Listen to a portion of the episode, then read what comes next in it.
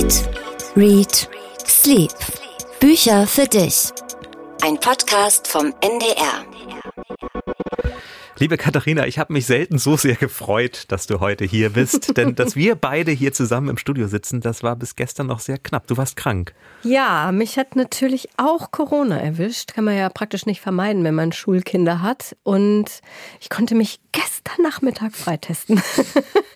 Wir also, hatten aber natürlich einen Plan B, denn wenn du nicht hier gewesen wärst, dann hätte ich dir ein bisschen Essen vorbeigebracht in einer kleinen Tupperschüssel. Ich hatte extra ein Osterpaket gepackt. Hm, auch sehr reizvoll eigentlich. Das sollst natürlich trotzdem kriegen. es war ja schon gepackt.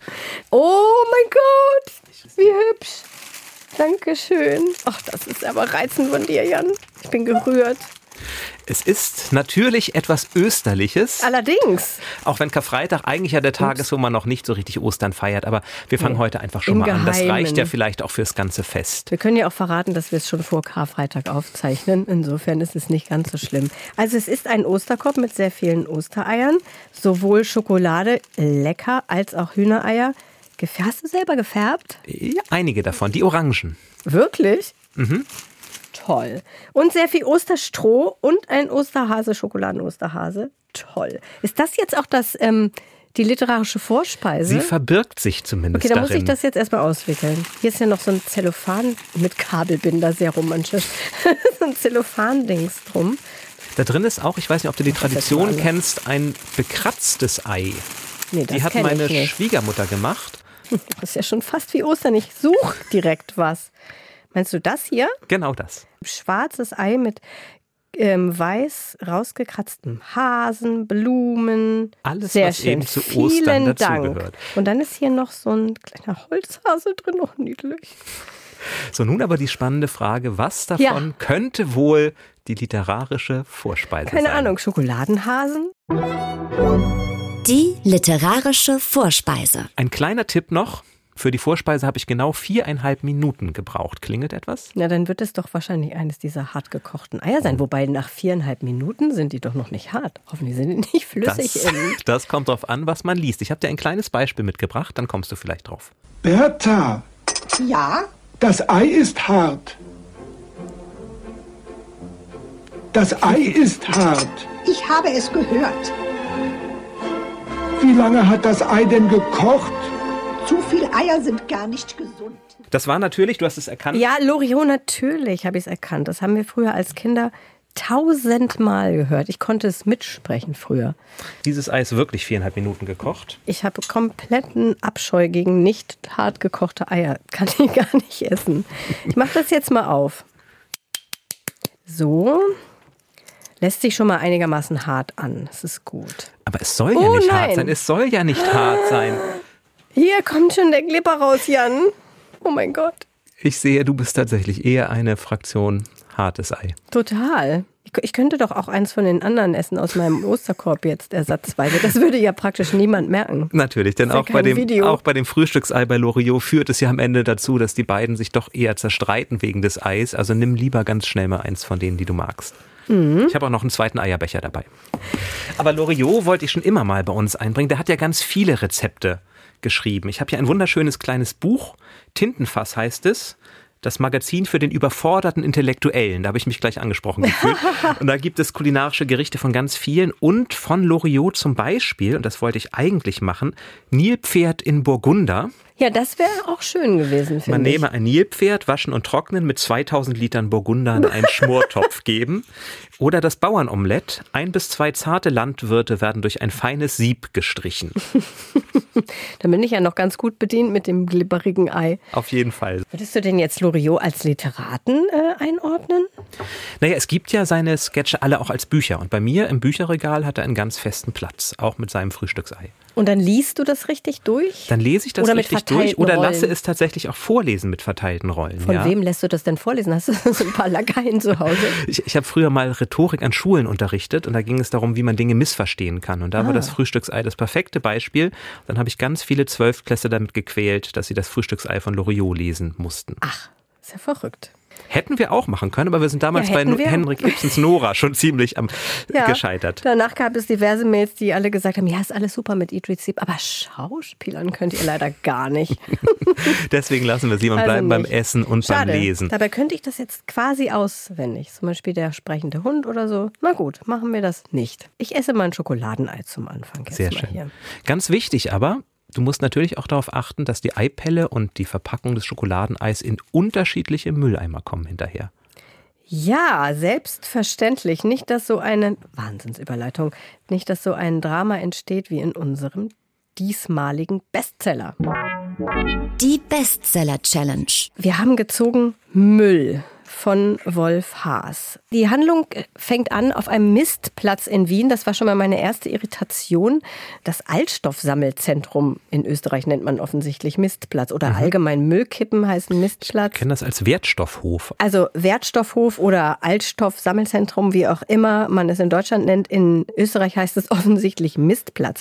Und dort auf diesem Mistplatz wird ein menschliches Knie in einer Sperrmüllwanne gefunden und weitere Leichenteile in anderen Wannen, nur das Herz nicht. Das wird gar nicht gefunden. Dann kommt die Polizei natürlich und befragt die Mistler, also die Menschen, die dort arbeiten.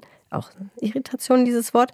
Und Überraschung, einer dieser Mistler, dieser Müllleute ist Simon Brenner, der Ex-Privatdetektiv, der Ex-Kriminalpolizist, den man schon aus weiteren Wolf-Haas-Romanen kennt, wenn man denn weitere Wolf-Haas-Romane kennt.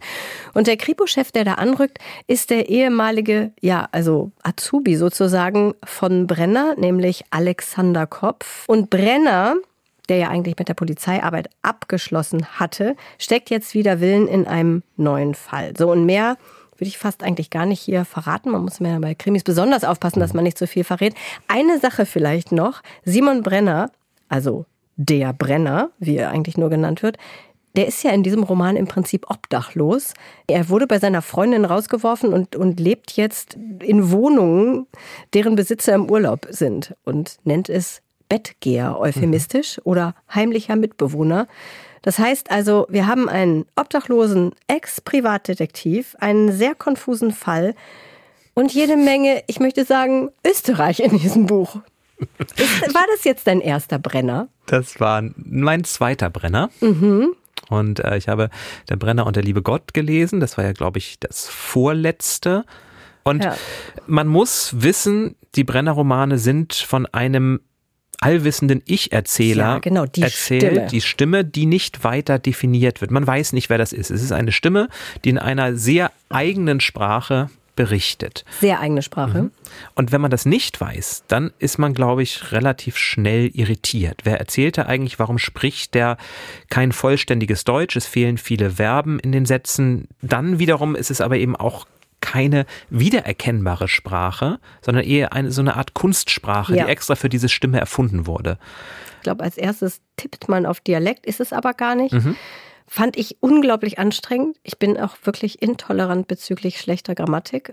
Und ja, es ist eine Kunstsprache, schön, aber es stört mich trotzdem, wenn Wörter fehlen oder falsche Fälle angewendet werden oder so. Fand ich, ich, sehr anstrengend. Ich hatte ja den kleinen Verdacht, dass ihr das extra ausgewählt habt für unsere Osterfolge, weil dieses, diese Sprache hat einen eigenen Namen. Sie wird tatsächlich nach Wolf Haas Hasisch genannt. Ah, also passender könnte es ja gar nicht sein. Hasisch mit zwei A. Und ich bin auch erst ein bisschen drüber gestolpert. Nun kannte ich sie ja schon ein wenig. Und wenn man sich einlässt auf diese Sprache, das muss man, aber wenn man sich einlässt auf diesen doch sehr unzuverlässigen, sehr schwatzhaften Erzähler, der auch nicht nur bei den Fakten bleibt, sondern Gar gerne nicht. mal ein bisschen vorweggreift und sagt, so, jetzt pass auf oder aber auch interessant oder was ich jetzt auch nochmal erzählen muss, dann hat es sehr, sehr witzige Stellen. Der Fall selber ist nicht wichtig. Es geht, glaube ich, wirklich darum, wie dieser Erzähler das Ganze quasi aus dem Jenseits, aus dem Nachhinein nacherzählt. Genau, denn Und, die Stimme ist ja im vorletzten Band, also dem Band davor, irgendwie gestorben. Mhm. Und da gibt es dann tatsächlich so Passagen, wo ich fand, das war ziemlich toll beschrieben. Ich lese mal vor. Sie hat ein Lachen ausgestoßen, von dem der Brenner eine Gänsehaut bekommen hat. Ein vollkommen klangloses Lachen war das. Fast hätte ich gesagt tonlos, aber tonlos war es ja nicht, weil die Luft macht ja doch einen Hauch von einem Ton. Die Lachluft ist aus ihren Lippen hervorgezischt. als wäre nicht der Brenner das Gespenst und dann geht's noch weiter. Also ein Lachen so zu beschreiben, so bildhaft, fand ich ziemlich stark. Und ich habe tatsächlich immer mal wieder geschmunzelt, als dann diese Leichenteile auftauchen. Erst das Knie und es werden ja immer mehr und alle Müllmänner dann verzweifelt den ganzen Müllplatz absuchen, weil sie ja auch etwas finden wollen. Und der Einzige, der nichts findet, ist der Chef und dem versteckt man dann extra einen Fuß irgendwo, damit er ihn auch finden kann. Hat auch ein bisschen was von Ostern. Hat ein bisschen was von Ostern. Ist ein bisschen makaber, aber ist auch sehr unterhaltsam, doch. Ja, ich fand auch witzige Stellen, aber ich lese auch mal was vor. Da war ich, das ist relativ vom Anfang und da war ich direkt eigentlich schon mal raus. Es geht um, um die Beschreibung der Mistler und deren Uniform. Die Orange-Arbeitskluft ist sowas wie eine Uniform. Da stehst du ganz anders da als Mann. Sicher, Orange steht nicht jedem, aber wenn es einem steht, 1a. Dem Udo ist das Orange überhaupt nicht gestanden. Das muss ich ganz ehrlich sagen, weil der Udo blonder Typ. Sogar rotblonder Typ, wenn man ganz ehrlich ist. Es war ihm aber nicht bewusst, dass ihm das Orange nicht steht und das war sein großer Trumpf. Weil wenn du dich schön fühlst, dann hast du die Ausstrahlung, egal ob dir das Orange steht oder nicht. Und der Udo eine wahnsinnige Freude mit sich gehabt. Hä? War ich schon raus? Wo ist eigentlich der Satz? Wenn der mit seinem Zopf über den Mistplatz spaziert ist, hat jeder sofort gewusst, der Udo ein Glückskind. Oh, anstrengend. Anstrengend, aber. Und auch nicht lustig an dieser Stelle. Ach, aber irgendwie auch ganz schön, oder? Also es ist, es ist mal was anderes, sagen wir ja, es mal so. Das es zweifelsohne. Ist, es ist jemand, der sich Gedanken macht, wie man mit der Sprache einen ganz anderen Charakter vielleicht erzählen kann. Also ich fand das sehr erfrischend, ehrlich gesagt. Und Klar, der Brenner ist jetzt auch kein Typ, den man gerne mag. Ist ein nee, eher knorriger Mensch und die Obdachlosigkeit. Das fand ich, dieses Bettgehen fand ich Das fand ich sehr gruselig. lustig. Das lustig, fand ich aber ja. sehr lustig. Vor allem die Szene, als er in diese Wohnung von Leuten, die längere Zeit offensichtlich im Urlaub sind und eine Wahnsinnsbude haben. Und er beschreibt, dass die vorne an den Eingang einen Umschlag gelegt haben mit 10 Euro Scheinen drin und da drauf der Text, liebe Einbrecher, bitte zerstören Sie die Wohnung nicht. Nehmen Sie dieses Geld. Weitere Wertgegenstände befinden sich nicht in der Wohnung. Und das in sieben Sprachen das Witzige daran ist, dass Brenner ja dann überlegt, diese 1000 Euro in die entsprechenden Währungen dieser Sprachen einzutauschen und sich dann vorstellt, was die Leute sagen, wenn die zurückkommen. Und alles ist noch in Ordnung in der Wohnung, nur das Geld ist in anderen Währungen in dem Umschlag. Das fand ich schon sehr lustig, mhm. muss ich sagen. Ich auch und ich hatte viele solcher Stellen. Es ist originell. Und auch deshalb ist der Brenner, das ist ja ein Kultdetektiv. Ne? Die Verfilmungen, die es gibt, sind unglaublich erfolgreich. Die Bücher sind unglaublich erfolgreich. Also kannst du nachvollziehen, auch wenn es dich nicht so ansprach, was diesen Kult ausmacht, warum der Brenner so erfolgreich ist? Ja, ich glaube, das kann ich schon nachvollziehen. Und ich habe ja mal gefragt, was die Fans daran finden. Ich wollte ja ein bisschen Unterstützung haben. Und man kann sagen, das ist total polarisiert. Es gibt Leute, die finden es richtig super. Und was ich so lustig fand, ist, dass viele meinten, uns Norddeutschen sei es ja quasi unmöglich gefallen, an diesen Büchern zu finden. So als hätten wir so einen genetisch-geografischen Defekt, der es uns unmöglich macht, das schön zu finden oder lustig zu finden. Das fand ich irgendwie ganz niedlich. Und ich glaube schon, dass es mehr Fans im süddeutschen oder im österreichischen Raum gibt. Das glaube ich schon. Mhm. Aber klar, man kann es auch als Norddeutscher lustig finden. Ich kann es nachvollziehen, aber ich, ich habe keine Lust, mich darauf so lange einzulassen. Ich fand es zu anstrengend für mich. Ich glaube, es ist aber wirklich auch eine Serie, die man von Anfang an lesen Vielleicht. sollte. Und ich habe mir einen Satz notiert, den ich demnächst immer bei wirklich schlechten Bestsellern sagen werde. Müll, beste Schule für das Denken. Denn man lernt ja durch das Sortieren Strukturen ah. in sein ah. Leben zu bringen. Ja, da bin ich gespannt, wie du den jetzt immer mal einbaust. Bei welchen weiteren Büchern. Ja, und würdest du es verschenken? Also den neunten Band von der Serie würde man ja eh nicht verschenken.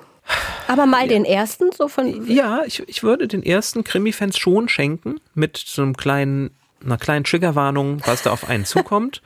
Aber ich glaube wirklich, wenn man sich auf diese Sprache einlässt, kann man einen ziemlichen Spaß mit diesem Buch haben. Und Krimis, die Spaß machen, sind da auch nicht so weit gesehen. Das ist richtig. Also Wolf Haas Müll erschien bei Hoffmann und Kampe. Für Leute, die mal ein Krimi-Experiment machen möchten. Sehr schön zusammengefasst, ja. Übrigens hat das Ganze aber natürlich ja auch einen ernsten Hintergrund. Es geht um die Organmafia. Es geht ja. darum, dass es offenbar unterschiedliche Gesetze gibt in Österreich und Deutschland, wann ein Hirntoter, eine Hirntote Organe spenden darf. Und dadurch hat sich ein sehr lukratives Geschäft entwickelt, die Organe von A nach B zu bringen und eben auch manchmal Menschen umzubringen, um an die Organe zu kommen. Also ein ganz düsteres Thema, was da nebenbei in diesem etwas humoristischen Ton behandelt wird. Ja, ja, klar. Es ist nicht, es ist nicht nur witzig, das muss man schon sagen.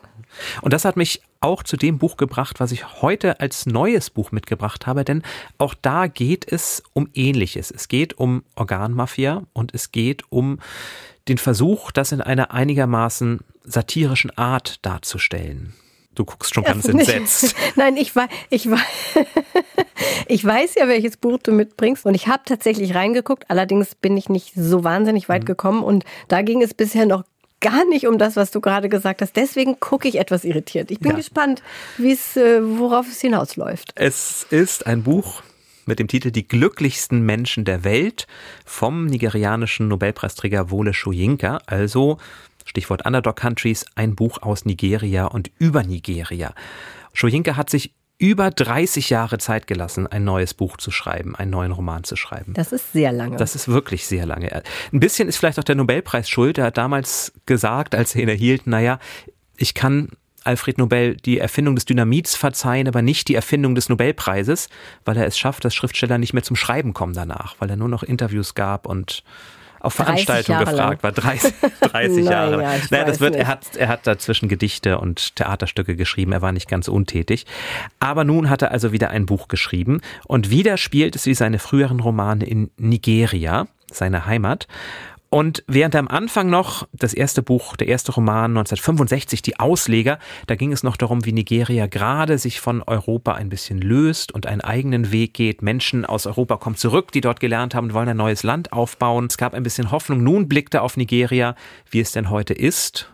Und der Blick fällt doch ziemlich düster aus, muss man sagen. Also an dieser Stelle schon mal alle Triggerwarnungen, die man sagen kann, vorweg. Das ist kein schönes Buch, sondern es zeigt sich sehr, sehr, sehr viel Grausamkeit darin.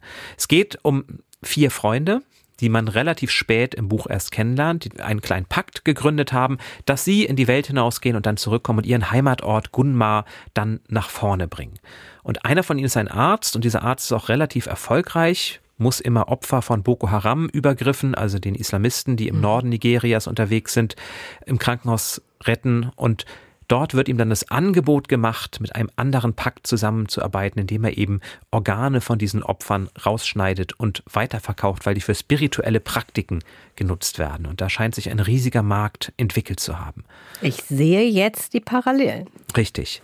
Und das ist eine von vielen, vielen Geschichten. Andere sind eine Beschreibung dieses Landes, das zwischen Politik und Religion hin und her gerissen ist. Beide unglaublich korrupt. Es beginnt mit Papa Davina, das ist ein selbsternannter Prophet, der auf einem Müllhügel, auch da sagen, eine Ähnlichkeit auf steht. Müllkippe beginnt es. Und dort muss man dann zu ihm kommen und seine Wünsche enthüllen. Und dieser Papa Davina ist aber ein ganz raffinierter Geschäftsmann, um es mal vorsichtig auszudrücken, der erkannt hat, dass man mit Ökumene und ein bisschen spirituellem Glanz eigentlich alles verkaufen kann. Er hat eine Stadt gegründet mit dem Namen Chrislamabad, wo alle Religionen zu Hause sein dürfen und hat seinen Bund Ekumenika genannt, weil dort alle Religionen willkommen sind und so rennt er am einen Tag als Buddhist verkleidet herum, am anderen Tag als Hindu, am dritten Tag als gläubiger Moslem, damit er möglichst viele Menschen erreicht. Und gleichzeitig aber hat er seine Geschäfte, ist dick in den Organhandel verwickelt und der Präsident Sir Goddy ist auch mehr daran interessiert, wie er möglichst gut dastehen kann.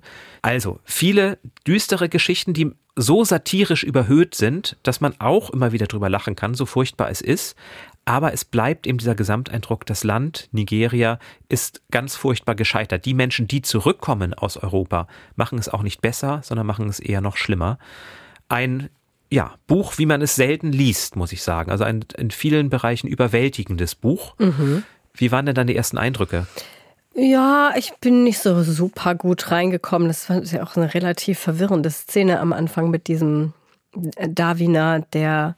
Ich hatte kurz überlegt, ist das eigentlich so magischer Realismus? Weil da sind ja schon so ein paar Dinge passiert, die man nicht so richtig erklären kann, da in seiner Prophetenhütte.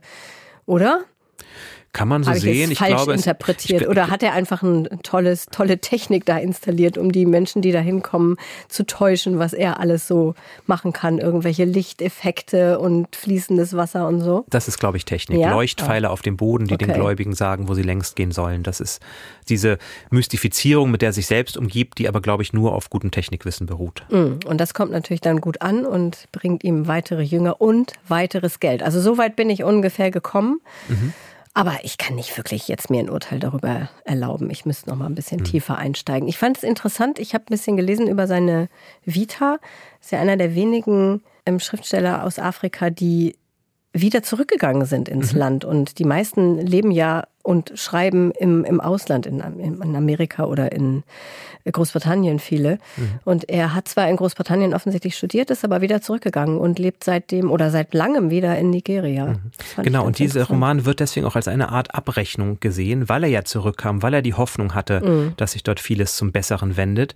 Aber vor Ort merkt, das Geld versickert an den völlig falschen Stellen. Mit der Korruption kommen Menschen nach oben, die alles andere als eine Verbesserung des Landes im Sinne haben.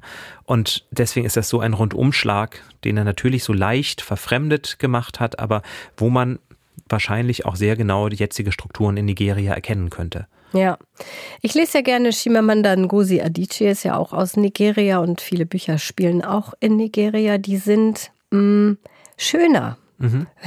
um es mal so platt zu sagen. Also da ähm, erfährt man natürlich auch von den Dingen, die da nicht funktionieren.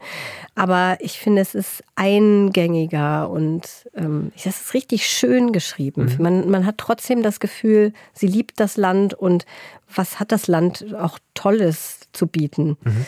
Richtig, aber ich glaube, hier ist auch der Blickwinkel tatsächlich ein entscheidender. Mhm. Das steht übrigens ganz am Anfang des Romans auch. Die Perspektive ja. ist alles. Und es ist eben die Perspektive aus dem Land heraus. Und ich glaube, das unterscheidet ja, ja, von Adichie und vielen anderen. Und das macht es für uns vielleicht auch erstmal als westeuropäische LeserInnen irritierend, dass wir nicht so ganz reinkommen in diese Sprache, weil es tatsächlich eher der afrikanisch-nigerianischen Erzählstruktur verhaftet ist und man davor steht und überfordert ist, nicht alle Anspielungen versteht. Aber genau das macht es auch so interessant, weil es wirklich eine der seltenen Gelegenheiten ist, von einem dann doch unglaublich großartigen Autor einen Einblick aus dem Land in Romanform zu bekommen. Also ja. ich kann es nur empfehlen, es zu versuchen. Allerdings 656, 52 Seiten, oh. auf jeden Fall eine ganze Menge. Okay. Man muss sich auch darauf einlassen wollen.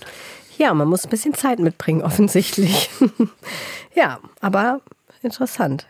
Ja, ich habe gelesen, ich hatte ja viel Zeit zum Lesen in der letzten Woche. Die Kinder sind Könige von Delphine de Vigan. Mm. Und das hast du auch gelesen. Das habe ich auch Zufällig. gelesen. Zufällig. Ja. Tolle französische Autorin, die hatte ja ihren Durchbruch mit No und ich. Daran erinnere ich mich noch, das mochte ich wahnsinnig gerne, das Buch. Eine 13-jährige Lou, die sich mit einer Obdachlosen angefreundet hat. Und diese Lou ist ein hochbegabtes, von den Eltern vernachlässigtes Mädchen und das ist so ein bisschen ihr Thema von Delphine de Vigan. So Kinder, die von ihren Eltern auf verschiedene Weise vernachlässigt sind und das ist auch das Thema in dem neuen Buch.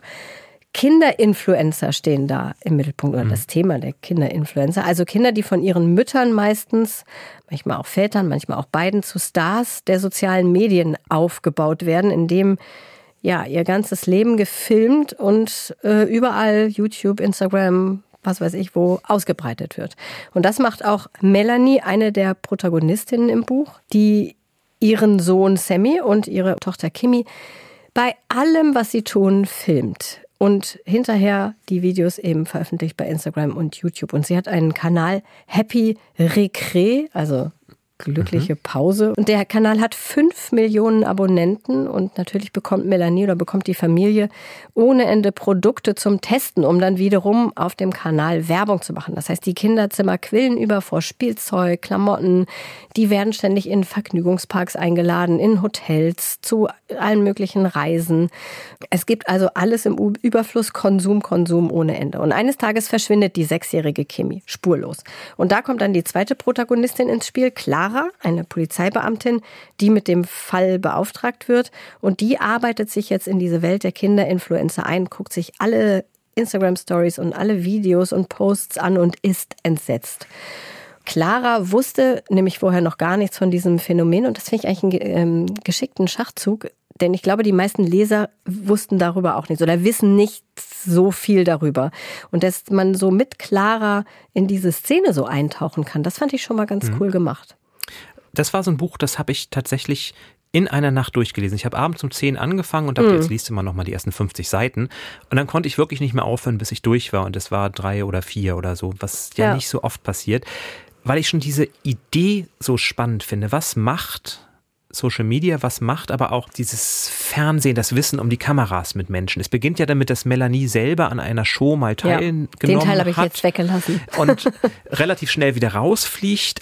Und was macht es mit einem Menschen, wenn man ständig weiß, hier ist eine Kamera auf mich gerichtet. Big Brother is watching you. Was mhm. kann man dann noch sich normal entwickeln? Und das jetzt auf Kinder zu drehen, fand ich genau. ganz, ganz spannend. Ja, und es ist ja, es ist eine Zeit lang, liest es sich wie ein Krimi, weil man natürlich wissen möchte, wo steckt diese Kimi. Clara, die Polizeibeamtin, sieht dann in den, in den Stories, dass offensichtlich dieses Mädchen in der letzten Zeit gar keine Lust mehr hatte auf diese Filmerei, also dass ähm, ihr das auch ja, auf die Psyche geschlagen hat. Also sie wirkte so traurig und verschlossen und man fragt sich die ganze Zeit, was ist mit der passiert? Allerdings steht am Ende des Romans gar nicht die Lösung des Falls wie bei einem normalen Krimi, sondern diese Lösung, die kommt so im zweiten Drittel.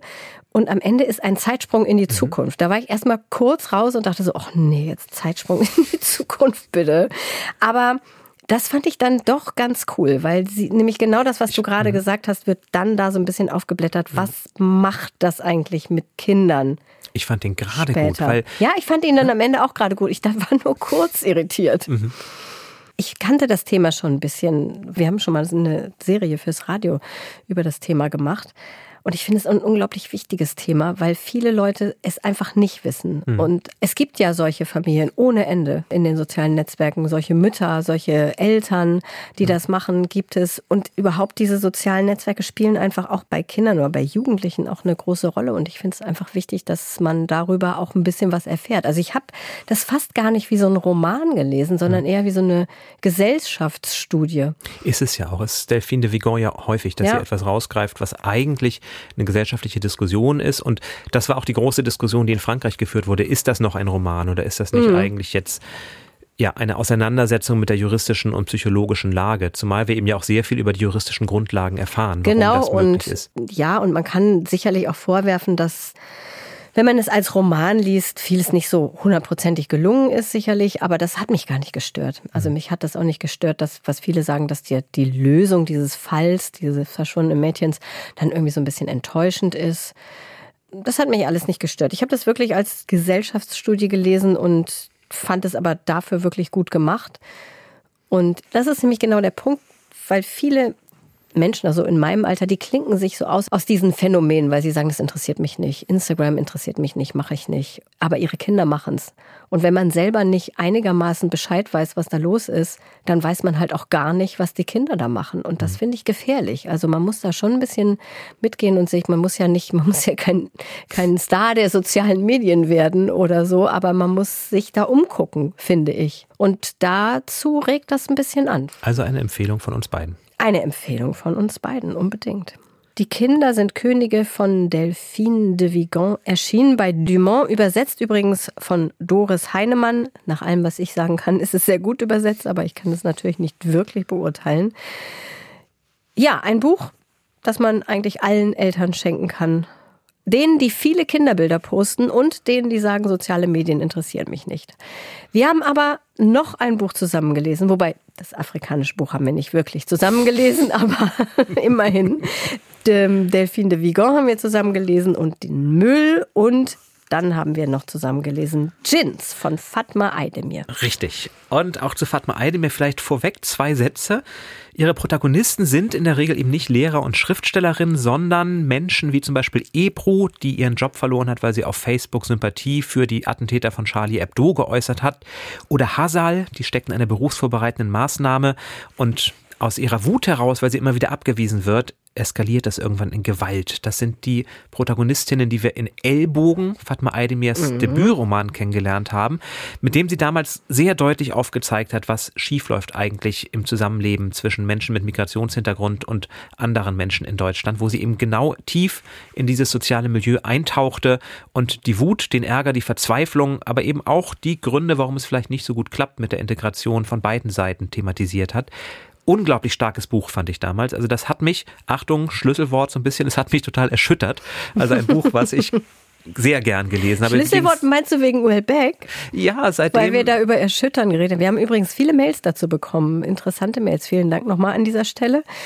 Aber mhm. guck, das hat mich auch erschüttert. Ich habe das auch gelesen damals. Ähm, und das hat mich aber gut erschüttert. Im Gegensatz mhm. zu Elbeck, der hat mich sehr schlecht erschüttert. Es gibt also die Erschütterung auf vielen Ebenen. Dann folgt ein Essayband mit dem Titel Eure Heimat ist unser Albtraum. Auch das war eine Auseinandersetzung mit den Vorstellungen von Heimat. Und nun also der neue Roman Jins und auch da geht es um unbequeme Wahrheiten, auch da geht es um eine Familie aus dem türkischen Einwanderermilieu. Wahnsinnig prägnantes Cover, dieses lilafarbene und dann der Schriftzug Jins so vertikal drauf. Man ist dem Buch überall begegnet. Es hat ein bisschen gedauert, bis ich es dann gelesen habe. Und ja, ich kann verstehen, warum das so gehypt, möchte man ja fast sagen, wird. Ne? Es geht um eine Familie. Hüseyin, der Vater, den lernen wir zuerst kennen, hat lange Jahre gearbeitet und will sich jetzt einen Traum erfüllen, nämlich eine Wohnung in Istanbul und die hat er sich gekauft. Und wie er dort steht und sich vorstellt, dass seine Familie kommt und diese Wohnung mit ihm in Besitz nimmt, er leidet einen Herzanfall und stirbt.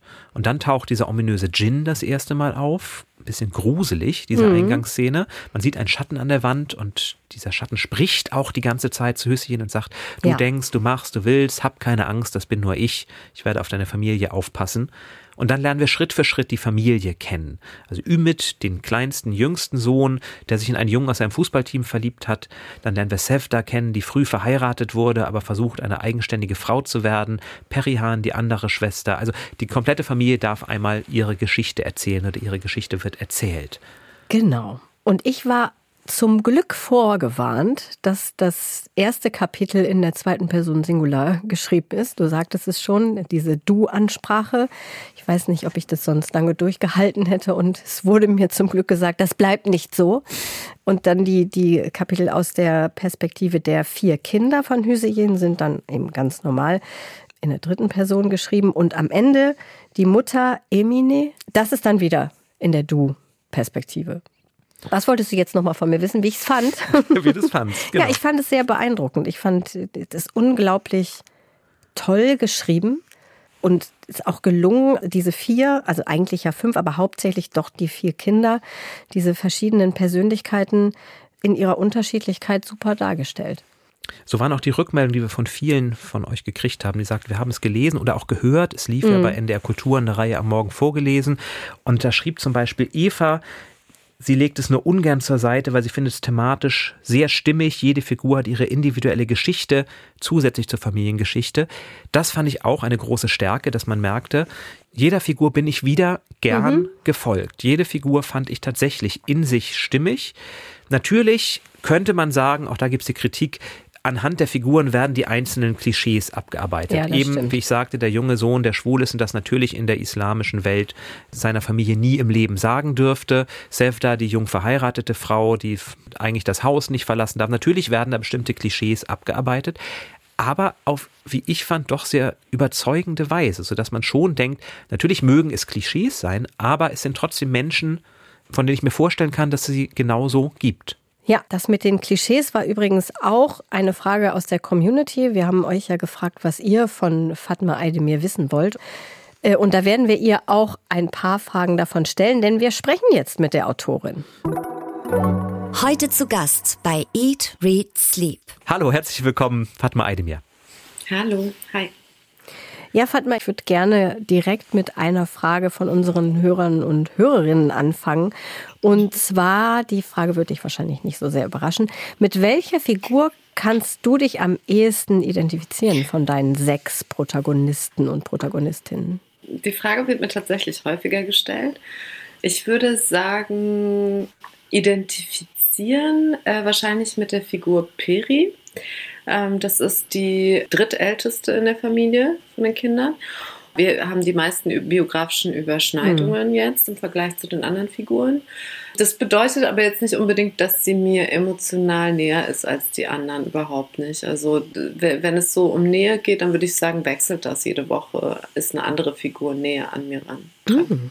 Das ist ja auch das Tolle an einem Familienroman mit unterschiedlichen Perspektiven, dass wir in jede einzelne Geschichte, in jeden einzelnen Kopf reinspringen können.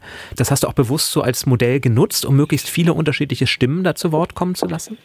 Ja, also mir war schon wichtig, weil das übergreifende Thema der Geschichte ist ja schon Familie, also auch als Konzept. Was ist eine Familie? Was hält eine Familie zusammen? Wie zeitgemäß ist dieses Lebensmodell überhaupt noch und wie fragil ist es? So, das waren die Fragen, die mich beschäftigt haben und da war mir klar, dass ich das eigentlich nur aus verschiedenen Perspektiven anschauen kann, um irgendwo hinzukommen, weil jede Figur eine andere Beziehung zu ihrer Familie hat. Es gibt ja auch eine Figur, die hat mit der Familie gebrochen, äh, den Kontakt abgebrochen mit den Eltern. Das ist die Eltern älteste Tochter.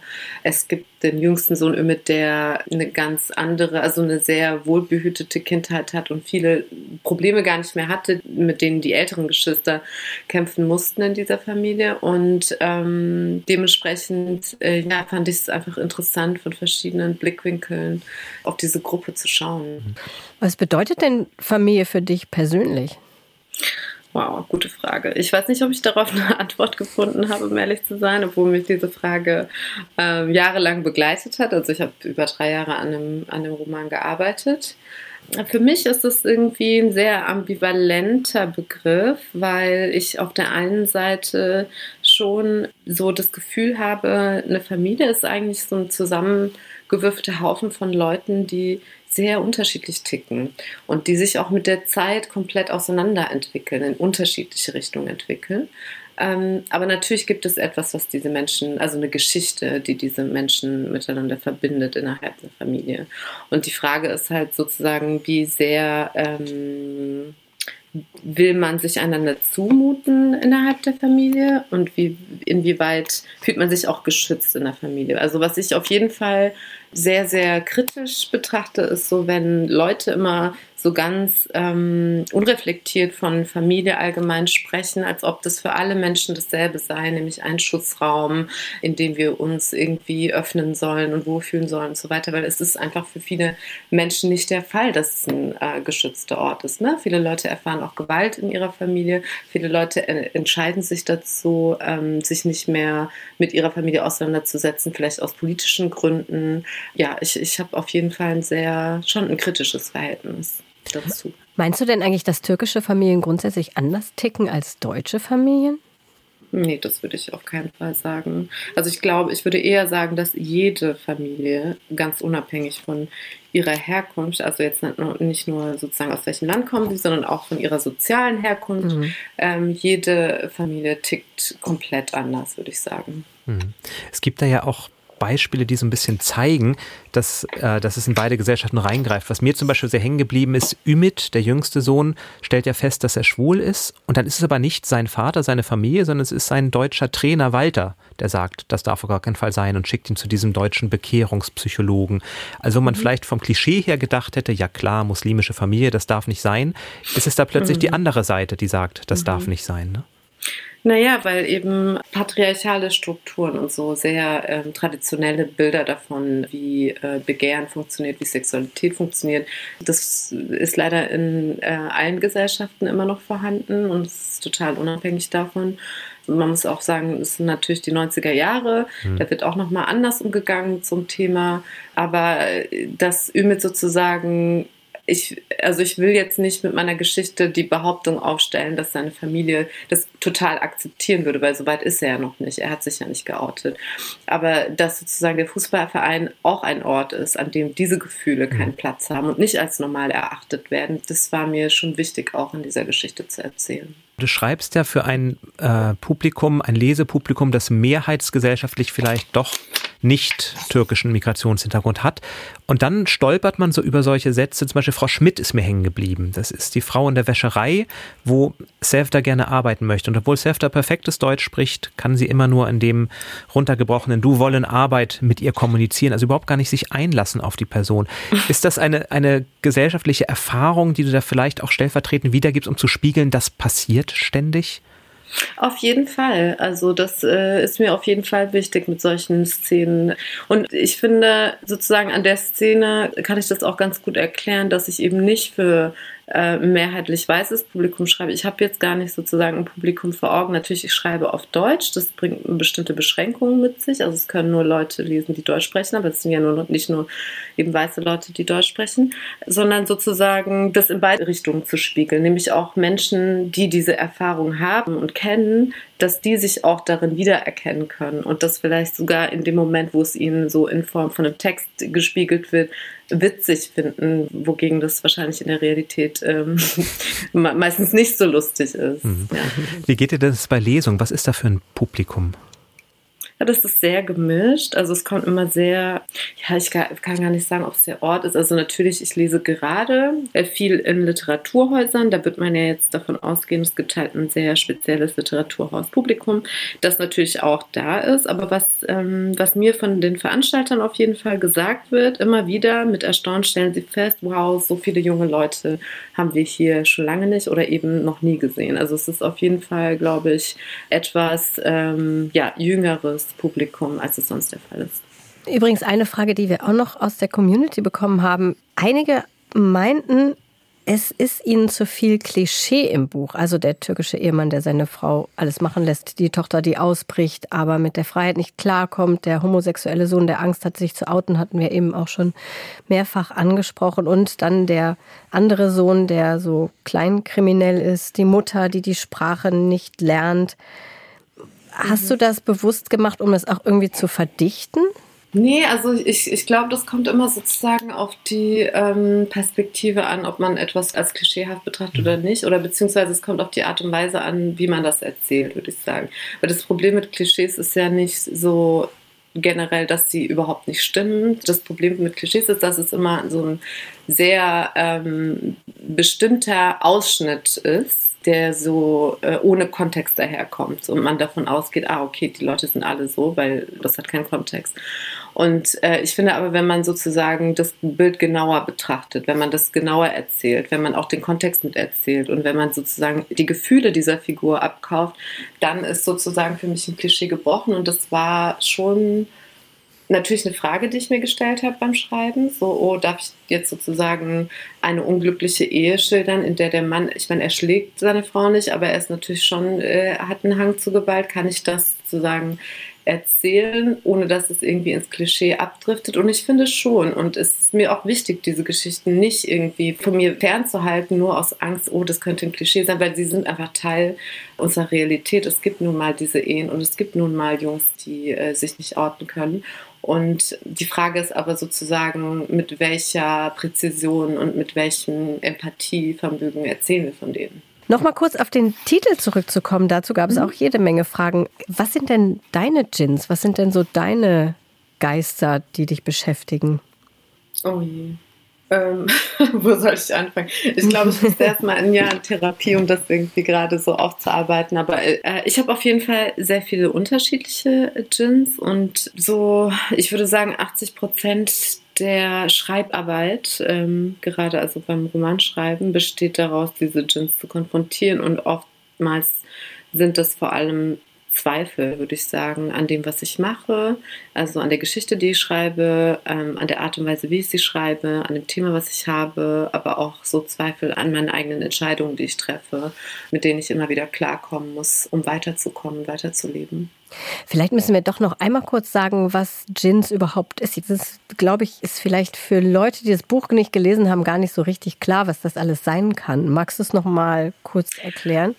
Ja, ich würde sagen, es sind so die unsichtbaren Geister, die einjagen. Und es kann alles Mögliche sein. Es können Erinnerungen sein, es können Traumata sein, aber wie gesagt, es können auch einfach Gefühle oder Zweifel sein. Warum Djinns? Weil Djinns unsichtbar sind und man auch besser ihren Namen nicht ausspricht. Also im Türkischen sagt man ja eher zum Beispiel die mit den drei Buchstaben, um nicht versehentlich ähm, sich so ein Gin einzufangen, weil man ständig den Namen wiederholt. Gott, haben wir jetzt und, schon alles falsch gemacht gerade. genau, also kommt drauf an, wie abergläubig man ist. Ne? Aber ich, ich laufe jetzt nicht durch die Welt mit diesem spirituellen Konzept im Kopf, sondern ich finde das eher so als Motiv interessant. So dieses, ah, ist es etwas Unausgesprochenes, was ich vor mir selbst vielleicht verstecken will oder auch vor anderen Menschen. Mhm. Jetzt äh, ist Karfreitag, also ein langes Osterwochenende. Wie wirst du das verbringen? Ich werde frei haben und ich werde es mit Menschen verbringen, die ebenfalls frei haben, die mir nah sind. Die können meine Familie sein, die können meine Freunde sein. Und äh, wir werden gemütlich was essen und einen schönen Abend miteinander verbringen. Also wahrscheinlich gar nicht so anders als viele andere Leute. Mit Schokoeiern? Auf jeden Fall. Mit hart gekochten Eiern oder weich gekochten Eiern ist die eigentliche Frage. Bist du Team hart gekocht oder weich gekocht? Ja, so wachsweich, würde ich sagen. Mhm, okay. Mhm. Dann, das dann, ist so in der Mitte. dann wäre es besser, wenn du im Studio gewesen wärst, statt Katharina. Die lässt nämlich ihr weichgekochtes hier stehen. Das ist aber auch nicht aber wachsweich, das ist klibberig. Oh nee, das klibberig geht nicht. Siehst du? Gut, du musst es nicht essen. Ganz vielen Dank, Fatma, dass du Zeit für uns hattest. Ja, vielen Dank, das war sehr interessant. Und ja, ein schönes Osterfest dir. Wünsche ich euch auch. Vielen Danke. Dank. Tschüss. Tschüss. Ciao. Was mich besonders beeindruckt hat jetzt ist, Katharina, dass sie sagt, in den Literaturhäusern sind plötzlich so viele junge Menschen. Denn das wünschen sich ja alle. Also ja, das wünschen sich alle. Literaturhausleiter und auch Autoren und Autorinnen wünschen sich das, glaube ich. Insofern, ja, das ist toll, dass das geklappt hat dann mit diesem Buch. Ja, also vielleicht an alle Literaturhäuser und Buchhandlungen da draußen Fatma Eidemir einladen. Unbedingt. Dann klappt das auch. Und ihr habt ein tolles Buch dazu. Und eine Autorin, die toll erzählen kann, wie wir gerade gehört haben. Also ich würde hingehen zur Lesung nochmal und ich gehe selten zu Lesungen. Wenn du das möchtest, wenn jemand anders das möchte, egal welchen Alters, am 24. Mai, da präsentiert der NDR, NDR Kultur Fatma Eidemir in Göttingen und da gibt es noch ein paar Karten, da kann man sie also tatsächlich erleben. Ja, sie ist gerade auf Lesereise. Wir können ja sonst auch die anderen Termine vielleicht nochmal mit in die Shownotes stellen. Dann könnt ihr gucken, wo sie bei euch in der Nähe liest. Aber wir sind uns einig, ein starkes Buch. Auf jeden Fall. Ich finde es auf jeden Fall ein Buch, was man vielen Leuten, es ist nicht, es ist nicht so speziell, dass man sagt, so, ah, nur den und den Leuten kann man es schenken, sondern ich mhm. glaube, es ist vielen Leuten gefallen wird. Vielleicht doch nochmal dazu sagen, das erste Kapitel ist ein bisschen speziell, aber dann wird es sehr ja eingängig, also mhm. auch leicht zu lesen, oder? Kann man sagen. Kann man sagen, ja. Und vor allem eben sehr schön erzählt mit Figuren, die einem nahe gehen. Mhm. Und das passt ja eigentlich für alle, die gerne lesen. Genau. Und jetzt haben wir noch eine spezielle Buchempfehlung gleich. Apropos, wem würdest du was schenken?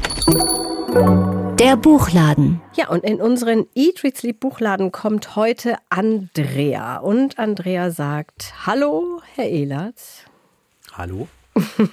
Wir sind doch so schlechte Schauspieler, aber okay, ja, ich versuche mal. Das kriegen wir schon mal hin. Das machen wir jetzt nochmal, das wird schon, Jan. Du musst dich jetzt, du bist einfach Buchhändler jetzt. Hallo, Herr Ehlert. Hallo. Ich suche ein Buch für meinen lieben Hausarzt, der in den Ruhestand geht. Und das ist ein großer und empathischer Menschenfreund, der in seiner Freizeit an seinen Oldtimern bastelt und sportlich gern mit seinem Rad unterwegs ist. Was kann ich dem zum Ruhestand schenken? Ich stolpere zuerst über die Oldtimer. Mhm. Hast du ein Fachbuch dazu?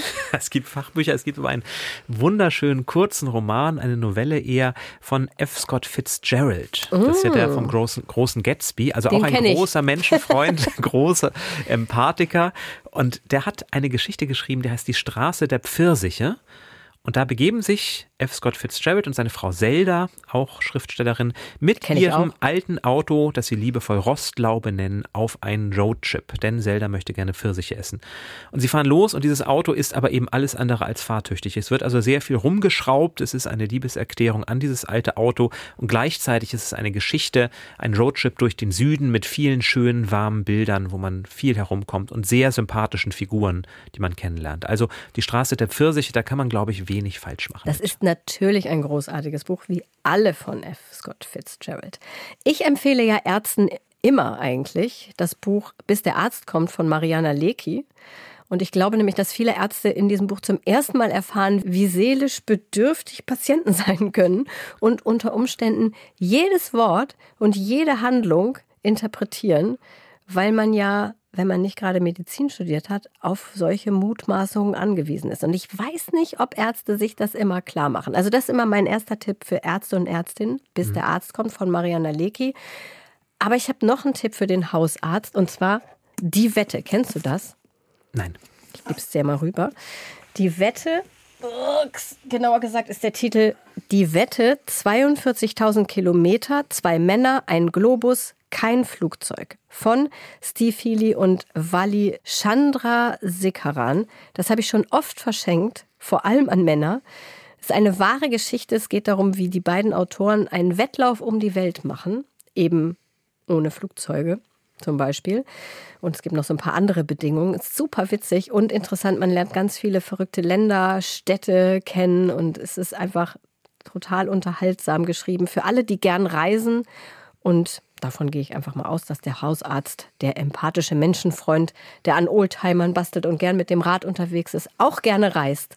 So, das wäre mein Tipp. Zumal er jetzt ja in den Ruhestand geht, vielleicht ist dann ja Zeit dafür. Zeit für eine Weltreise. Ein Buch übrigens passend auch für uns. Ich lese hier die Erfahrung, warum man keine frittierten Seidenraupen essen und keine gegorene Stutenmilch trinken Zum sollte. Beispiel. Ich wäre auf die Idee nicht gekommen, weder das eine noch das andere zu probieren. Aber wenn du um die Welt gereist wärst und irgendwann in der Mongolei gelandet wärst, dann wäre dir möglicherweise die gegorene Stutenmilch angeboten worden.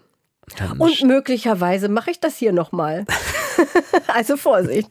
Also drei Buchtipps für Andrea zum Verschenken. Alle diese Bücher, die wir gerade vorgestellt haben und natürlich auch alle anderen Bücher der Folge findet ihr wie immer in den Shownotes und auf ndr.de slash eat, read, sleep. Und damit zu noch mehr Büchern.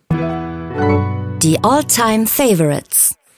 Ich habe ein Buch mitgebracht, das uns Susanne aus Berlin empfohlen hat. Und zwar auf meinen Wunsch hin, dass ich doch gerne Underdog Countries exotische Literatur lesen möchte, hat sie mir ein Buch aus Nicaragua empfohlen. Von Joconda Belli.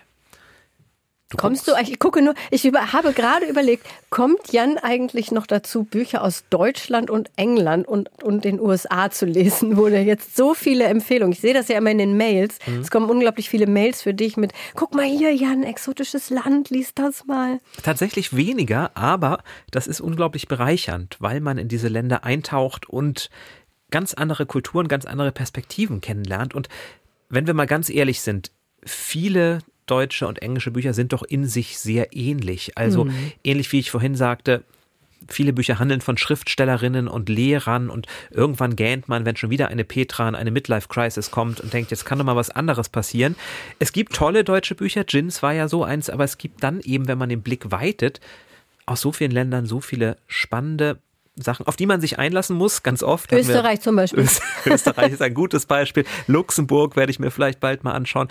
Aber ich mache das sehr gern, weil man tatsächlich tolle Namen kennenlernt. Und Joconda Belli ist ja nun eine Autorin, Ja. die kannte ich vorher sogar schon. Deswegen bin ich da gerne wieder eingestiegen. Susanne empfiehlt die bewohnte Frau. Kennst ja, du das? das kenne ich. Da geht es zum einen um die Emanzipation einer jungen Frau in Nicaragua. Lavinia, sie hat in Europa studiert, ist zurückgekommen und hat dort schnell einen Job als Architektin gefunden. Und dann merkt sie aber, äh, dass das Land unfrei ist und dass ihr geliebter Felipe in einer Widerstandsbewegung arbeitet. Und sie will als Frau nicht nur dabei stehen, sie möchte mitmachen, greift dann auch selbst zum Gewehr, bringt sich ein und kämpft eben auch gegen den Diktator, indem man den nicaraguanischen, sagt man nicaraguanischen? Indem man Würde ich schon sagen. den Diktator Nicaraguas Somoza relativ schnell erkennt. Aber es ist eben auch ein Roman über die Geschichte Nicaraguas, denn die bewohnte Frau hat noch eine andere Ebene. Itza ist eine Ureinwohnerin aus Nicaragua, die auch im Kampf für die Freiheit, die Unabhängigkeit ermordet wurde, damals im Kampf gegen die Conquistadores, gegen die Eroberer aus Europa. Und sie wurde nun als Orangenbaum wiedergeboren, Magischer steht im Garten, Realismus. magischer Realismus, genau.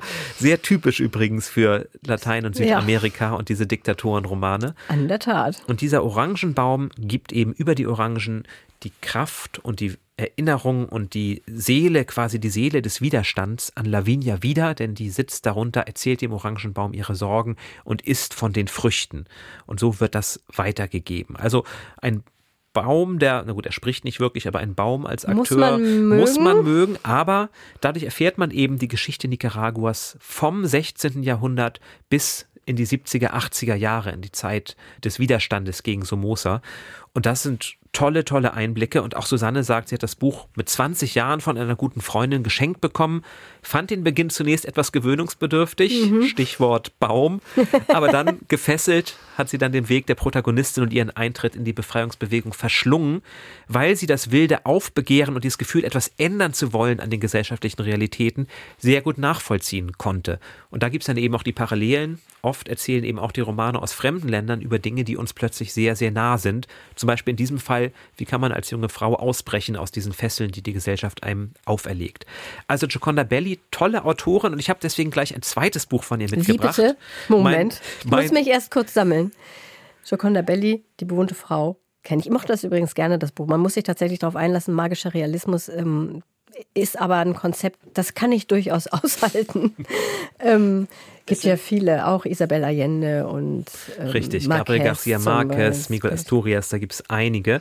So, jetzt kommt also das, ein wenn sich jetzt alle gesammelt haben, kommt das zweite Buch, was Jan mitgebracht hat für die Alltime Favorite. Ich mache es auch ganz kurz, aber es ist mein Lieblingsbuch von Joconda Belli und sicherlich, auch wenn er es noch nicht kennt, Daniels Lieblingsbuch. Ah. Unendlichkeit in ihrer Hand Darin erzählt Joconda Belli die Schöpfungsgeschichte neu. Hm. Wir haben ja Ostern, also ein Buch mit Bibelbezug wollte das ich jetzt noch einmal unterbringen. Ne? Nämlich zunächst ist Adam da, ganz zufrieden im Paradies und dann kommt plötzlich Eva dazu. Und Eva ist unbequem, Eva stellt Fragen, Eva will sich nicht einfach zufrieden geben mit dem, wie es ist. Und die Schlange, mit der führt sie lange Dialoge. Aber Eva wird eben dann nicht einfach nur als die, die alles kaputt macht, beschrieben, sondern als sehr komplexe Figur, die eben genau dieses Wissen wollen reinbringt und am Ende Gott die Entscheidung sogar abnimmt. Also sie unterstützt ihn sogar dadurch, dass sie selber denken möchte. Und dann wird eben die Schöpfungsgeschichte auch nach der Vertreibung aus dem Paradies weitererzählt. Also ein ganz tolles Buch, vielleicht passend zu Ostern. Unendlichkeit in ihrer Hand. Noch eins von Joconda Belli. Mm, du weißt ja nicht, was ich noch an biblischen Büchern dabei ich bin habe. Gespannt.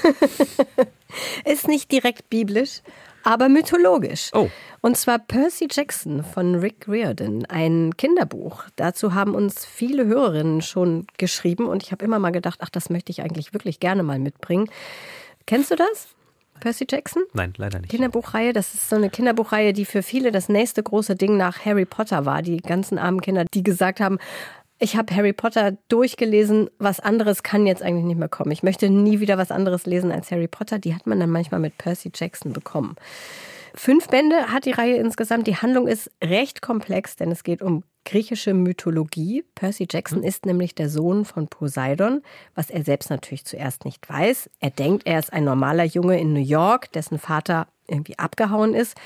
Und im ersten Band kommt er dann ins Camp Half-Blood, Halbblut-Camp auf Long Island das ist ein Trainingscamp für Halbgötter. Und da kriegt er dann halt so langsam seine wahre Bestimmung und Geschichte mit. Das Camp wird von Dionysus geleitet und Percy erlebt da mit Grover, ein Satyr, und Annabeth, die Tochter von Athene, diverse Abenteuer, die alle mit den griechischen Sagen zu tun haben. Und Ute zum Beispiel aus Heidelberg hat uns geschrieben, dass sie mit ihrer Tochter und mit ihrem Sohn einen richtigen Vorlesezirkel zu diesen Büchern hatte, Ihre Tochter hat ihr vorgelesen und sie wiederum dem Sohn. Fand ich ganz niedlich. Mhm. Sie schreibt, es ist also ein richtiges Familiending daraus geworden und wir kennen uns inzwischen ziemlich gut in der griechischen Mythologie und der griechischen Götterwelt aus. Ich habe das auch vorgelesen und vor allem habe ich aber vorgelesen die Ergänzungsbände, die es auch gibt, in denen die Götter und Heldensagen von Percy Jackson nacherzählt werden. Und das ist so ein ganz eigener Stil. Also überhaupt hat der Autor einen ganz eigenen Stil. Sehr spannend, aber auch sehr witzig. Vieles wird so witzig gebrochen, ist aber trotzdem unglaublich spannend und auch ein bisschen gruselig, wie man es erwartet von griechischen Sagen. Ich habe also diese Ergänzungsbände vorgelesen und habe auch sehr viel gelernt nochmal über die griechische Mythologie. Mhm. Klingt toll, klingt eigentlich nach einer Netflix, Disney, sonst was Serie, die man dringend verfilmen müsste, oder? Es gibt Filme, glaube ich. ich. Ach, ich bin ja immer so schlecht in Filmen. Die Bücher, immer, ich bin immer für die Bücher. Mhm. Wirklich toll. Klingt super. So wie du ja auch bei Loriot für die Bücher warst. Nein, das hast du tatsächlich nicht gelesen, sondern. Loriot, ehrlich gehört, gesagt, ich, ne? ich wusste nicht, dass das auch als Buchform existiert. Ich habe nicht mal die Filme gesehen. Viele kennen ja die Filme. Ich kenne die auch so, aber ich bin eigentlich aufgewachsen mit Kassetten von Loriot. Wenn wir nämlich in Urlaub gefahren sind nach Frankreich. Lange Fahrt und Es, wir hatten kein Autoradio. Stell dir vor, wir hatten nicht mal ein Autoradio. Hattet ihr ein Autoradio nicht damals? Mal, nicht mal ein Handy, auf dem man spielen konnte. ihr hattet nicht mal ein Auto. Wir hatten ein Autoradio, wo aber relativ schnell, so kurz hinter Hamburg, der Empfang weg war. Ah, siehst du? Wir hatten kein Autoradio. Wir hatten ein Kofferradio mit Kassetten. Einwurfdings. Und das stand bei uns hinten auf der Rückbank und wer das halten durfte, war der Chef von allem. Und da haben wir dann Kassetten drin gehört. Wir hatten, ähm, aber wir konnten nicht die ganze Zeit Kassetten hören, weil dann so schnell die Batterien alle gewesen wären. Deswegen haben wir in der Zeit, in der wir keine Kassetten hören durften, um die Batterien zu schonen, die Kassetten nachgesprochen. Meine beiden Brüder und ich mit verteilten Rollen unter anderem Loriot. Wir konnten die gesamten Loriot-Sketche mit verteilten Rollen nachsprechen. Es war sehr lustig eigentlich. Also wenn ich jetzt sage, eine Hausfrau hat das im Gefühl, Weiß dann weißt du, wie es weitergeht. Ist, genau. Oder irgendwie Renate, die Sitzgruppe. Ich, es ist sehr, sehr lange her. Ich kann natürlich jetzt nicht mehr alles auswendig, aber es gibt so ein paar Sätze, da könnte ich sofort den Folgesatz sagen. Und wenn nicht, gibt es Bücher, wo man das, wo man das zur Not nachlesen kann. kann. Also ich, ich finde, wir können ihn auf jeden Fall doch eingemeinden. Wir, Loriot ist jetzt, ist jetzt ein Autor für uns, weil wir auch eine literarische Vorspeise dazu haben. Selbst wenn ich die nicht so richtig essen kann, mhm. aber stattdessen habe ich ja das hart gekochte Ei hier. Das ist sehr hart. Ja, ich klopfe das mal hier drauf. Genau, und vor allem, wir kommen ja langsam eher zur Nachspeise Schokoeier. ja, Schokoeier. Ich gucke mal, was hast du mir hier reingetan? Schokoeier. Lindo, sehr gut. Oh mein Gott. Eierliköreier sind meine heimliche Leidenschaft. Kein Witz. Echt? Ich hoffe, das sind die mit dem flüssigen Eierlikör. Ich, ich sehe, dass wir nicht nur bei Büchern manchmal sehr unterschiedlicher Meinung sind. du magst, du hast alle die Eier reingetan, die du nicht magst anscheinend. Was haben wir denn noch hier? Mhm. Kirschwasser. Okay, das ist speziell. Aber ich schrecke vor nichts zurück. Ich esse auch Moncherie. Ja, dann greif doch zu, also, denn jetzt wird es ja nochmal ernst. Ja, stimmt. Ich stärke mich mit einem Kirschwasserei. Ein Kirschwasser kurzer aus einem Ei getrunken. Hoffen wir, dass es hilft. Das Quiz. Du darfst die erste Frage stellen, Jan. Ich muss erstmal hier mein Kirschwasserei auspacken. Mhm. Ich hoffe, es hält, was es verspricht. Okay, dann beginne ich mit einer Frage, die Christian zwar nicht als Frage gestellt hat, aber Christian hat uns diesen ersten Satz geschickt. Also, Kategorie, du ahnst es. Der erste, der erste Satz. Satz. Genau. es ist ein recht kurzer Satz, also ist schnell. Der Satz heißt, ich bin nicht stiller. Mm. Das ist das. Während du kaust, gebe ich dir trotzdem Nein, ich ein Multiple Choice. Kirschwasser verschluckt. Ist doch ein bisschen mehr drin als in so einem Moncherie. ja, ist das eben doch stiller, und zwar der Roman von Max Frisch. Sind das B, die Känguru-Chroniken von Marc-Uwe Kling? Oder ist das C Schall und Wahn von William Faulkner, wo er auf Max Frisch Bezug nimmt? Ich bin nicht stiller.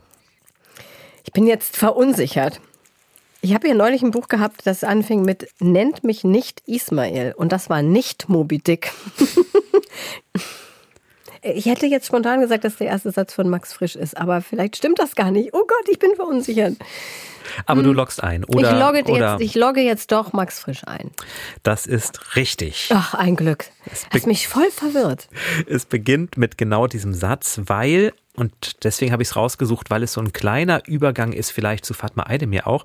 Es geht darum, dass Stiller mit diesem ersten Satz auch seinen Protest zeigen will. Er ist nicht der Schweizer Staatsbürger Stiller, für den die Bürokratie ihn sehen möchte, sondern er ist viel mehr als das. Genau, ich meinte mich so ähnlich zu erinnern. Vielen Dank, Christian, für die Erinnerung an dieses Buch. Er sagt, zum ersten Mal hat er das Anfang der 80er Jahre gelesen, hat es in Leipzig geschenkt bekommen von einer westdeutschen Freundin und war von Anfang an berührt, wie hier ein Mensch gegen die Festlegungs- und Vorstellungsbilder seiner Mitmenschen aufbegehrt. Also auch ein ganz tolles Buch, Max Frisch Stiller. Und in den Känguru-Chroniken übrigens taucht ein ähnlicher Satz auf. Die ich auf. ja hasse. Ja, ich weiß, ich nicht. Und ich hatte es sofort im Ohr, als ich diesen Satz las. Da gibt es eine stehende Statue, die immer als Schiller bezeichnet wird, aber sich für Goethe hält und deswegen immer lautstark ruft, ich bin nicht Schiller, als Anspielung auf Max Frischs Stiller. Wusste ich. Gut, gestärkt mit etwas Kirschwasser. Mm, ich wollte gerne Osterkategorien haben. Ja, deswegen habe hab ich, ich darauf gehofft, ehrlich gesagt. Habe ich noch mal ein bisschen um Hilfe gerufen. Im letzten Jahr hatten wir ja auch zusammen die Ostersendung, Jan. Da hatte ich auch tolle Osterkategorien und jetzt ist mir irgendwie nicht so richtig was eingefallen. Dann habe ich aber so viele Tipps bekommen, dass es jetzt drei Quizfragen sind. Ich hoffe, damit kannst du leben. Dann hättest du besser angefangen, aber okay, leg los. Das macht nichts. Das erst, die erste Kategorie ist Hasen. Hier habe ich Hilfe bekommen von Katrin. Und zwar, der Hase mit der roten Nase ist ein Bilderbuchklassiker von Helme Heine. Kennst du den zufällig? Ja, den kenne ich. Ah, also nicht den Hasen mit der roten Nase, aber Helme Heine kenne ich. Ah, okay. Dann die Frage ist, was hat der Hase außer einer roten Nase? A. Ein silbernes Fell. B. Grüne Augen. Oder C. Ein blaues Ohr. Da ich das Buch nicht kenne, wirf mal ein Kirschwasser rüber. es ist nur noch Cognac da. Ich werfe es hier drüber. Achtung, mhm. mal sehen, ob du fangen kannst. Oh, wow, Wahnsinn, locker gefangen. Hilft aber auch nicht weiter. Ich muss also wirklich völlig raten. Rate. Eine rote Nase, dazu passt am besten ein blaues Ohr. Sehr gut. Ich glaube, du hast so ein bisschen so was Lyrisches in dir. Deswegen ist dir das jetzt so schnell gekommen. Es geht nämlich so, es war einmal ein Hase mit einer roten Nase und einem blauen Ohr. Das kommt ganz selten vor. Sehr schönes Buch von Helme Heine. Und jetzt mache ich, weil wir sonst es nicht gut mhm. aufgeht und es so gut passt. Die zweite Kategorie ist nämlich nach Hasen natürlich Hühner. Ah, natürlich. Und ich bin nicht hundertprozentig sicher, ob ich die Frage letztes Jahr schon gestellt habe, aber macht nichts. Patterson und Findus, noch ein Bilderbuchklassiker, ja, weil es so gut dazu passt. Hm? Das kennst du, ne? Patterson, der alte Mann mit seinem Kater aber Findus. Findus, genau, ich wollte gerade sagen, Findus ist kein Huhn. Nein, Findus ist kein Huhn, aber Patterson hat auf seinem Hof zehn Hühner. Ich nenne dir jetzt sechs Namen und du sagst jeweils hinterher, ob es ein Huhn von Patterson ist oder nicht. Also ich nenne dir Namen wie zum Beispiel Jürgen und dann sagst du Huhn oder kein Huhn. Gott, ich kenne kein einziges Huhn von Patterson, aber vielleicht, aber vielleicht fällt, fällt mir was ein. Trillan. Huhn. Richtig. Eva Lotte. Huhn. Nein, kein Huhn. Ist die Freundin von Kalle Blomqvist. Kerstin. Auch ein Huhn. Nein, kein Huhn, ist die Schwester von Ole aus Bullabü. Du siehst, es zieht sich ein gewisses System durch. Ja. Doris. Kein Huhn. Huhn. Hm. Doris heißt ein Huhn von Patterson, kein Witz. Stina Fina. Ganz sicher ein Huhn. Richtig. Und Kröser Maya.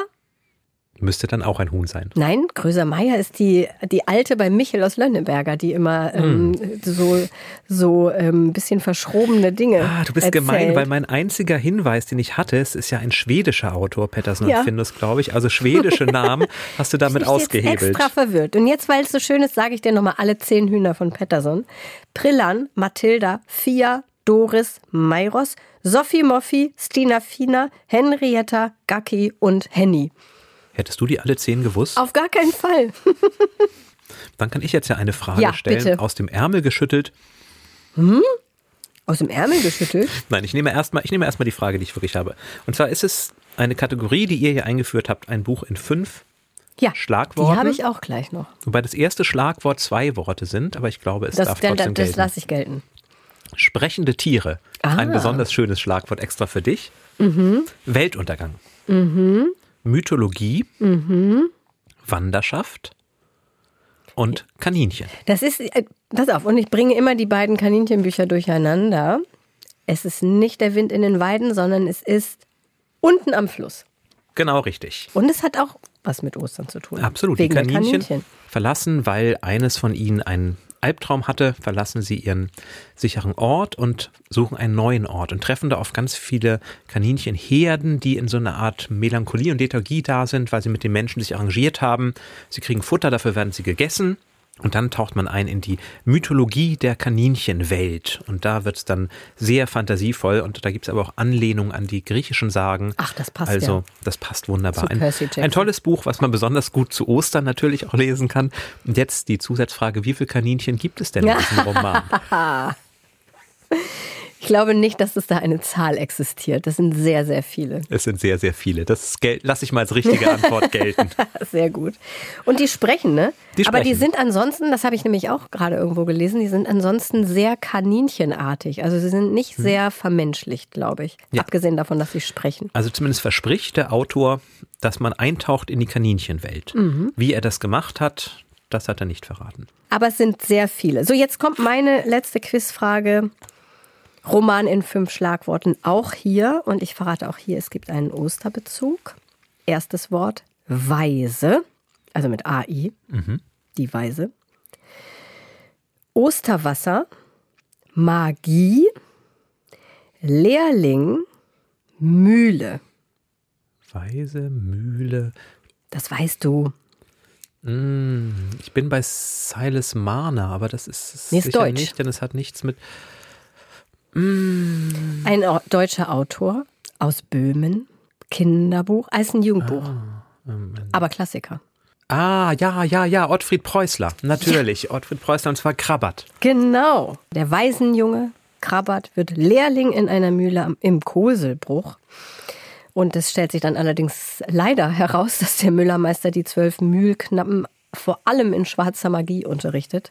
Und die Osternacht spielt auch eine Rolle. Da wird das Osterwasser geholt und Krabbert trifft dieses geheimnisvolle Mädchen, Kantorka, in die er sich ja verliebt. Mochtest du das Buch? Ja, doch, sehr. Ah, ich nicht so. Es ist immer noch Schullektüre übrigens. Und ich weiß, dass die jungen Menschen es meistens nicht gerne lesen. Mhm. Vielleicht sollte man noch da mal die Schullektüre ein bisschen auffrischen. Na, zumindest zu Ostern ist es dann ja ein wunderbar passendes Ja, das Buch. auf jeden Fall. Ja, lief ganz gut. Ja, bis auf die Hühner. Bis auf die Hühner, aber gut. es war auch sehr schwierig. Es war auch sehr schwierig. Ich hätte es selber nicht beantworten können. Aber so schöne Namen kann man auch mal einfach nennen. Dann kommen wir doch jetzt zum spannendsten Teil. Nämlich Bestseller Challenge. Die Auslosung. Nämlich, was du und Daniel in der nächsten Folge gelesen haben müsst oder für die nächste Folge lesen müsst. Hier ist die Dose. Ich ziehe es für euch und es ist ein Buch drin. Wenn ich das jetzt ziehe, lache ich mich schlapp. weißt du, welches ich meine? Ich bin nicht sicher, nein. Ach, es ist nicht das, was ich dachte. Es ist Emmanuel Carrère Yoga. Oh, okay. Ein ja. eher düsteres Buch, wenn ich die ersten Rezensionen richtig gelesen habe. Ich weiß gar nicht, ich habe ganz wenig nur dazu gelesen. Was hat es mit Yoga zu tun? Nicht so wahnsinnig viel, glaube ich. Es ist oder? eine, es geht um Einsamkeit, es geht darum, was Einsamkeit mit einem Menschen macht. Und Emmanuel Carrère erforscht sich selbst, glaube Ach, das ich. Das klingt sehr vielversprechend. Ich. ich. bin ganz froh, dass ich in der nächsten Folge nicht dabei bin. Aber ich hätte mir eigentlich für dich der Geschichtenerzähler von Carsten Henn gewünscht. Ach, wie schön. Ja, mhm. ich würde ihm gerne eine zweite Chance geben, denn ich habe von einigen gehört, dass sie das Buch, was wir von ihm gelesen haben und was ich ja nun wirklich nicht so toll fand, doch sehr schön fanden. Also die zweite ja, Chance kriegt er vielleicht liest ein ja anderes ein anderes Mal. Buch. Das Cover sieht ganz genauso aus wie das vom Buchspazierer. Also möglicherweise ist es auch eine Fortsetzung. Ich weiß es nicht. Ich kann es ja in meiner Freizeit lesen. Ja, das ist eine gute Idee. Oder du wartest einfach, ob wir es nächstes Mal auslosen. Ja, soweit unsere Osterausgabe von Eat, Read, Sleep.